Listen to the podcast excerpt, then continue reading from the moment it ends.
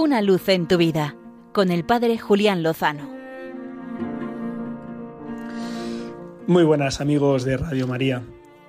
Llevamos unos días, alguna semana, en la que aparecen en los medios de comunicación social noticias bastante tristes en relación con la actitud de algunos miembros del clero de la Iglesia Católica en relación a pues a no haber vivido bien su ministerio y su condición célibe sacerdotal.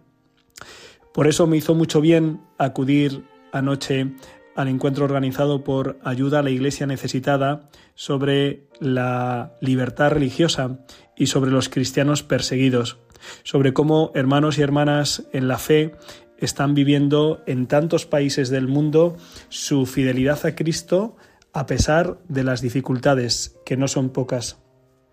Según el estudio Libertad Religiosa en el Mundo 2023 que acaba de publicar Ayuda a la Iglesia Necesitada, son muchísimos los países en los que nuestros hermanos están sufriendo hostilidades por su condición de creyentes.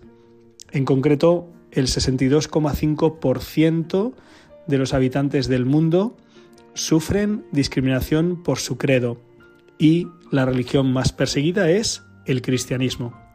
El 22% de los cristianos en el mundo viven en países donde no se respeta la libertad religiosa. 573 millones de cristianos viven en países donde se viola la libertad religiosa.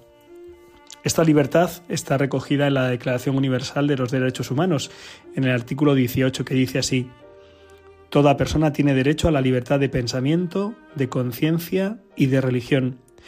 Este derecho incluye la libertad para cambiar de religión o de creencia, así como la libertad de manifestar su religión o creencia individual y colectivamente, tanto en público como en privado, por la enseñanza, la práctica, el culto y la observancia.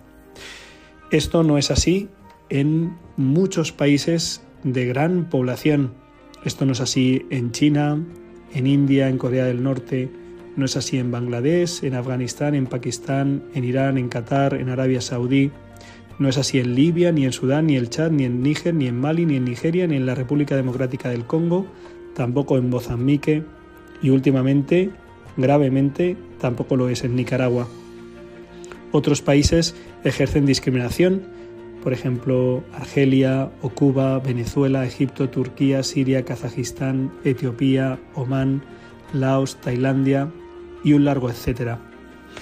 Me impresionó en, la, en el evento en el que participé anoche que se les diera un premio, el octavo premio a la libertad religiosa, a unos seminaristas nigerianos que fueron secuestrados hace unos meses y que manifiestan con una fuerza inusitada su deseo de ser más fieles que nunca a Jesucristo. De los tres seminaristas secuestrados, uno de ellos fue asesinado precisamente por hablar de Jesús a uno de sus captores. Los dos seminaristas que sobrevivieron aseguran que rezan por sus captores y que están deseando llegar a la ordenación sacerdotal para poder ejercer el ministerio de Cristo sacerdote para la salvación de todo el mundo, también de los enemigos de la fe. Así que ante las noticias inquietantes y a veces tristes, que sepamos todos que el Espíritu Santo está reforzando el corazón de tantos hermanos nuestros que en medio de las dificultades son fieles a Cristo. Ojalá también nosotros podamos decir lo mismo, con la confianza de que con el Señor seguro lo mejor está por llegar.